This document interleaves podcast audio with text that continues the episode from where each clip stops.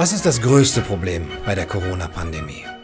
Es ist nicht etwa die Unzuverlässigkeit der Tests, die Schwierigkeit des Virusnachweises oder der Feststellung, wer wirklich das Virus weitergibt. Kinder, Menschen ohne Symptome und wodurch. Aerosole, Tröpfchen, Papayas oder die Schwierigkeit der Feststellung der tatsächlichen Todesursache an Corona, mit Corona. Oder die Vergleichbarkeit des neuen Coronavirus mit anderen Viren, von Covid-19 mit der Grippe oder von dem einen Land mit dem anderen. Das größte Problem ist auch nicht der Lockdown, nicht die Maßnahmen mit ihren katastrophalen Nebenfolgen wie Depressionen, Suiziden, Arbeitslosigkeit, Konkurse, globale Rezession und so weiter. Es ist nicht einmal die Angstmache und die Hysterie, die Einseitigkeit der Medien, die Ausgrenzung von abweichenden Experten und die Instrumentalisierung der neuen Machtfülle des Staates durch die Intellektuellen für ihre ideologische Agenda. Nein, das größte Problem bei der Corona-Pandemie bist du. Wer ich?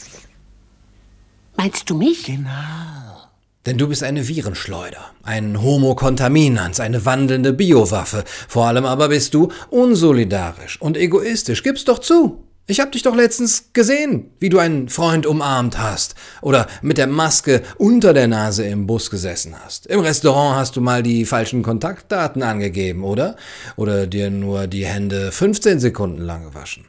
Wahrscheinlich äh, hast du sogar mal das Buch von Bhakti gekauft und gelesen, die Regeln hinterfragt und nicht auf die offiziellen Quellen gehört. Wenn das so ist, dann bist du das Problem. Was läuft falsch mit Leuten wie dir? Covid-19 ist ein Problem, das uns alle angeht.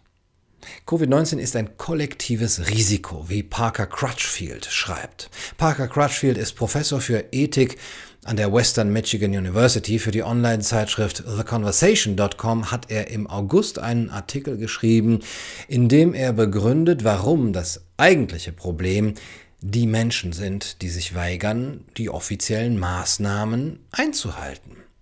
Maskengegner, Impfleugner, Notstandsskeptiker, ewig Gestrige, die in ihrem deutschen Schrebergarten der Illusion von einer Rückkehr zur alten Normalität anhängen, Tracking-App-Verweigerer, Untergangsphilosophen, Partyleute, Oma-Mörder, Volksgesundheits-, Wehrkraftzersetzer halt, ja, die derzeit ja alle offenbar moralisch unter Nazis und Kinderschändern anzusiedeln sind. Crutchfield erklärt, Covid-19 bedroht uns alle und deswegen müssen wir alle zusammenarbeiten. Wenn sich jemand entscheidet, die Richtlinien der öffentlichen Gesundheit rund um das Coronavirus nicht zu befolgen, ja, I'm looking at you, schadet er dem öffentlichen Wohl. Das ist das moralische Äquivalent zur Tragödie der Allmende, wie wir es aus den Wirtschaftswissenschaften kennen. Wenn alle die gleiche Weide für ihre individuellen Herden teilen, werden einige Leute ihre Tiere länger weiden lassen oder sie mehr als ihren fairen Anteil fressen lassen und damit das Gemeingut, die Allmende, ruinieren. Egoistisches und selbstzerstörerisches Verhalten untergräbt das Streben nach etwas, wovon alle profitieren können. Aber wie bringt man die Leute jetzt dazu, sich vernünftig und solidarisch zu verhalten? fragt Crutchfield. Rigorose Sanktionen sind nicht immer die beste Wahl. Ja, es wäre dann vielleicht doch zu auffällig, wenn man Leute jetzt wieder in Lager stecken würde. Wenn die Chinesen das machen, dann können wir noch lange genug wegsehen. Ja, wir haben dafür heute andere Methoden. Wir sind äh, zivilisierter. Es ist schließlich the current year. Und was Crutchfield vorschlägt, ist tatsächlich aus dem Handbuch der transhumanistischen Technokratie-Dystropie entsprungen. Wie kann man diejenigen, die nicht kooperativ sind, dazu bewegen, sich darauf einzulassen, das zu tun, was am besten für das öffentliche Wohl ist? fragt Crutchfield. Und seine Lösung wird alle die erfreuen, die schon immer glaubten, der Mensch ist einfach böse und schlecht und egoistisch und gierig also mit Mensch meine ich dann vor allem die anderen, nicht, nicht mich, ja, sondern die auf der anderen Seite, die, die nicht meiner Meinung sind. Covidioten halt, Klimaleugner, EU-Gegner. Was tun wir mit denen? Mit den schlechten Menschen? Nun, wir verbessern sie. Und zwar moralisch. Crutchfield sagt, wie man einen Impfstoff verabreisen kann, um sein Immunsystem zu stärken, Zitat, könnten die Menschen eine Substanz nehmen, die ihr kooperatives, prosoziales Verhalten fördert. Eine psychoaktive Pille als Lösung für die Pandemie. Was, wenn ich euch sage, dass es eine Pille gibt, mit der man die Menschen moralischer machen kann? Wäre das nicht großartig? Dann würden sie automatisch kooperieren und sich an die Regeln halten. Vielleicht wäre sogar gar kein Impfstoff gegen das Coronavirus mehr nötig, weil eben alle so fügsam und einsichtig wären, dass man kollektiv die Gefahr band. Die psychoaktiven Substanzen wirken auf unsere Fähigkeit darüber nachzudenken, was das Richtige ist, und auf unsere Fähigkeit, einfühlsam, altruistisch oder kooperativ zu sein. Zum Beispiel kann Oxytocin, das Bindungshormon, dazu führen, dass eine Person einfühlsamer und altruistischer, großzügiger und netter und sympathischer wird. Dasselbe gilt für Psilocybin, die aktive Komponente von Magic Mushrooms. Es hat sich gezeigt, dass diese Substanzen aggressives Verhalten bei Menschen mit einer antisozialen Persönlichkeitsstörung verringern und die Fähigkeit von Soziopathen verbessern, Emotionen in anderen zu erkennen. Wenn man diese Hormone diese Pillen verabreicht, schreibt Crutchfield, würden vielleicht die Menschen, die sich dafür entscheiden, keine Masken zu tragen oder sich über Richtlinien zum Social Distancing hinwegzusetzen, besser verstehen, dass alle, auch sie selber, besser dran sind, wenn sie ihren Beitrag leisten. Ja? Und erkennen, dass es am besten ist, zu kooperieren. Das doch nicht links. Das ist logisch. Das ist nämlich eine immer wieder gern gestellte Frage in der Gesellschaftsphilosophie. Wie kriegen wir die Menschen denn endlich dazu, sich, äh, sich kooperativ zu verhalten? Wie kriegen wir sie dazu, mit den öffentlichen Gütern, ja, ein, ein Problem, das natürlich umso dringender wird, je mehr öffentliche Güter es überhaupt gibt, auch gut umzugehen. Am virulentesten wird natürlich das Problem der Gemeingüter, der Commons, dann im Weltsozialismus, wo beinahe alles vergemeinschaftet ist.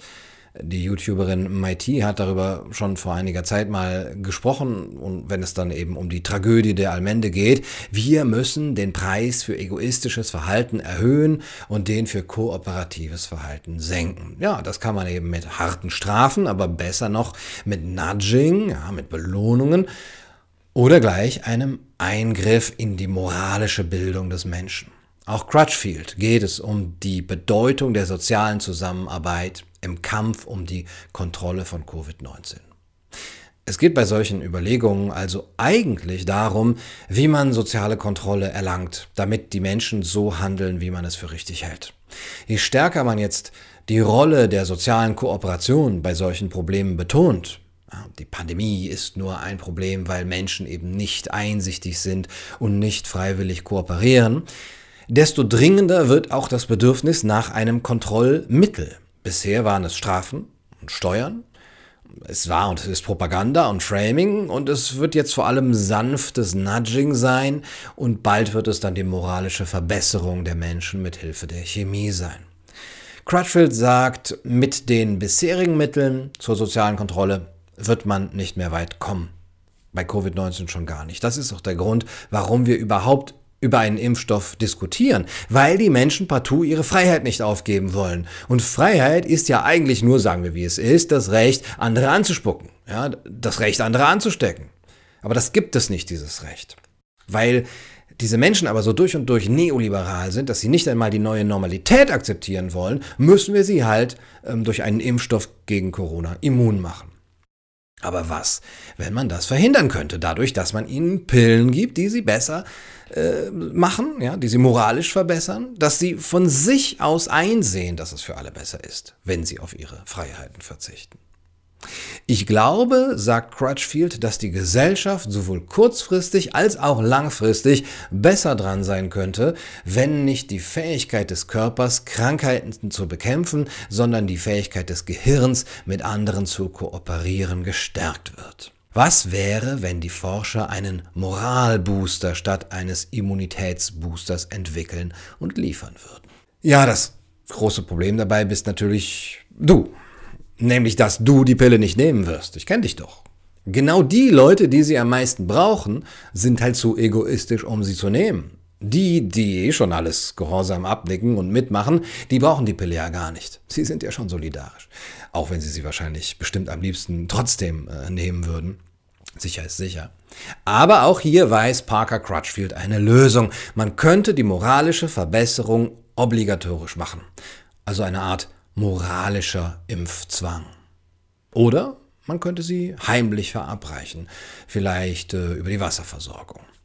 Ja, hier kommen zwar Werte miteinander in Konflikt, nämlich der des Gemeinwohls mit dem der Autonomie des Individuums, aber überwiegt denn das Wohl, das mit dem Maskentragen verbunden ist, nicht die Autonomie des Einzelnen, keine Maske zu tragen?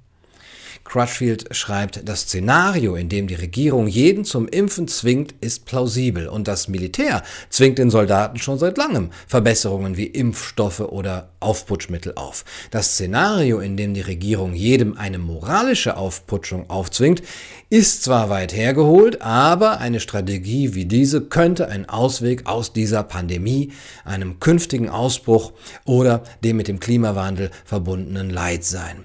Deshalb sollten wir jetzt darüber nachdenken. Pillen für eine bessere Gesellschaft. Alle Vorteile des Christentums und des Alkohols, keiner ihrer Mängel. In irgendeinem Buch habe ich das schon mal so ähnlich gelesen. Ich komme gerade nicht auf den Titel. Oder habe ich das nur geträumt? Naja, also diese Forderung mag wie die eines einzelnen Spinners klingen, aber ich kann euch versichern, solche Gedankenspiele werden immer beliebter werden und immer prominenter und sie werden auch an prominenter Stelle durchgespielt. Im Grunde genommen handelt es sich um eine konsequente Problemlösungsstrategie für all diejenigen, die erstens denken, es sollte immer mehr Gemeingüter statt Privateigentum geben und zweitens das Gemeinwohl vor Eigennutz geht. Es ist zudem die Agenda des Transhumanismus, der den Menschen mit allen technischen und wissenschaftlichen Mitteln verbessern will. Ich bin mir sicher, dass wir solchen Forderungen in Zukunft, in baldiger Zukunft sehr oft gegenüberstehen werden. Sie werden zur neuen Normalität werden. Das sieht man ja vor allem daran, dass die Diskussion zum Beispiel um das Maskentragen ja eine total moralisch aufgeheizte ist. Es ist eigentlich eine Moraldiskussion, eigentlich mehr ein Streit darüber, wer die Guten sind und wer die Bösen sind. Das öffentliche Shaming von Menschen, die Masken nicht tragen können oder wollen, nimmt ja geradezu äh, bedenkliche Züge an derzeit. Denunziation, Diffamierung, Forderung nach härterem Durchgreifen, Kleines Beispiel hier von dem, was einer Freundin am Wochenende passiert ist. Denn wir sind die Guten und nicht die Bösen. Denn wir sind die Guten und nicht die Bösen. Denn wir sind die Guten und nicht die Bösen. Denn wir sind die Guten und nicht die Bösen. Das heißt, je mehr das Ganze eine Frage zwischen Gut und Böse wird, und so sieht es derzeit aus, statt zwischen nützlich und schädlich, sinnvoll und unsinnig, desto mehr Menschen werden sich auch mit dem Gedanken anfreunden, dass wir das Problem am besten lösen könnten, sobald alle so denken wie ich, ja, sobald alle so gut sind wie ich, sobald die Unverbesserlichen jetzt doch verbesserlich sind. Ja, die Probleme, die Technokraten wie Crutchfield übersehen, sind natürlich vielfältig. Zum einen, nicht jedes moralische Problem ist einfach dadurch zu lösen oder zu verbessern, dass man empathischer ist und mehr Bindung zu den Menschen verspürt.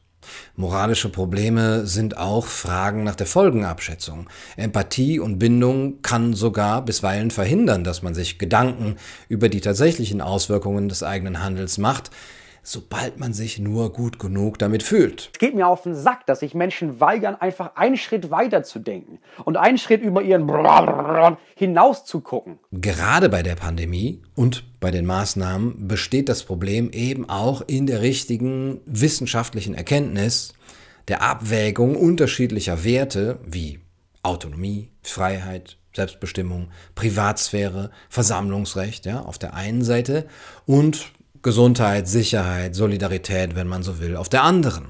Allein durch eine Erhöhung des Spiegels für Bindungshormone kommt man da nicht weiter. Obwohl wir wissen, was man dagegen tun könnte. Es sei denn natürlich, man ist äh, Gesinnungsethiker dann geht es schon ein bisschen besser.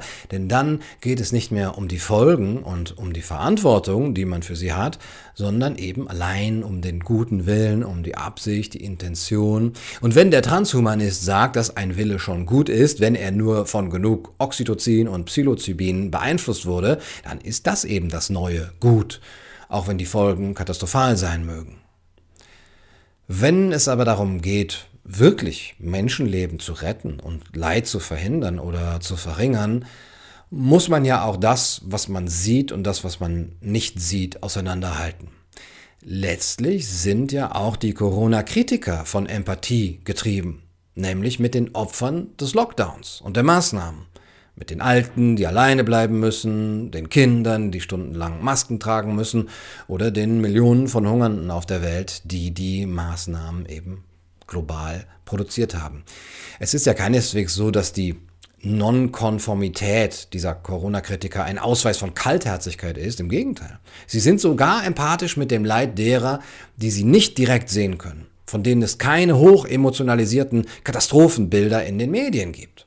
Mit einigem Recht könnte man sogar sagen, dass den Corona-Maßnahmen-Befürwortern ein ganzes Stück an Empathie fehlt, weil sie eben nur direkte, emotionalisierte Empathie empfinden können. Ja, vielleicht wenn sie jemanden kennen, der mit oder an Corona erkrankt ist oder weil sie selber zur Risikogruppe gehören oder weil sie eben leicht mit emotionalisierten Bildern zu manipulieren sind.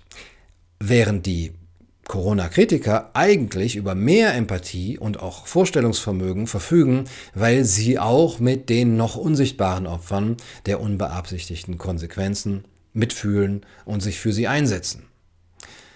Es ist ja eine unzulässige Verkürzung zu sagen, die Corona-Jünger seien alle solidarisch und altruistisch und die Corona-Leugner nur auf ihre eigene Freiheit aus.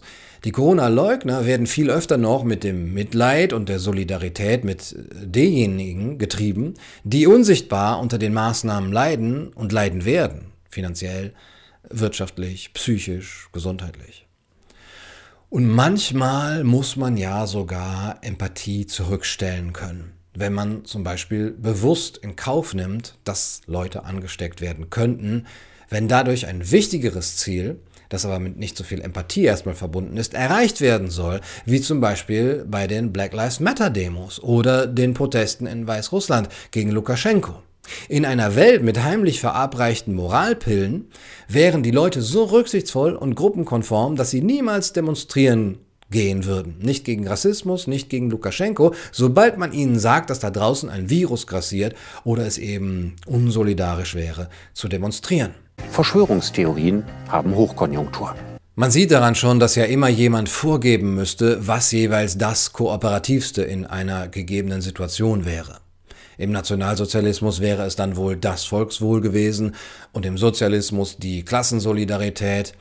Der Inhalt der Kooperation und ihr Objekt, ihr Ziel hängen also ganz vom Zeitgeist und von dem staatlich vorgegebenen Narrativ ab, was aber nichts mit einer echten, objektiven Moral zu tun hat. Das heißt eben, dass das Ziel, das mit der Moralpille und der sozialen Kontrolle verfolgt wird, von dem Willen derjenigen abhängig ist, die sie verabreichen. Ob deren Moral allerdings so weit höher ist als das des gemeinen Volkes, sei mal dahingestellt. Wenn ja, wie haben sie das geschafft? Und würden sie denn dann noch anderen Moral aufzwingen? Und wenn nein, müssten sie die Pille nicht erstmal selber nehmen.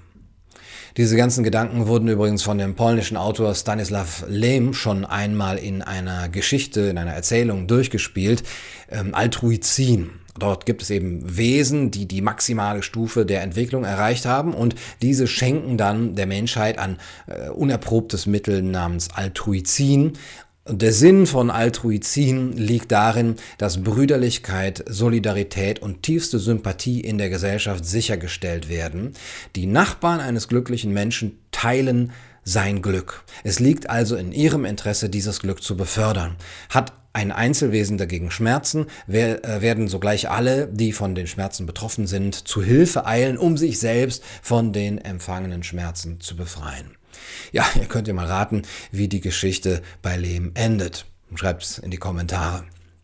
In dem Buch, dessen Titel ich vergessen habe, ist es am Schluss nur noch der Wilde, der fordert, ich brauche keine Bequemlichkeiten. Ich will Gott, ich will Poesie, ich will wirkliche Gefahren und Freiheit und Tugend, ich will Sünde. Er fordert das Recht auf Unglück. Aber wir sind nicht mehr solche Wilden, wir sind zivilisierte Menschen und rücksichtsvoll und gezähmt gehen wir miteinander um. Und das mit Erfolg. Cassius hatte recht. Der Fehler, lieber Brutus, liegt nicht in unseren Sternen, sondern in uns selbst. Gute Nacht und viel Glück.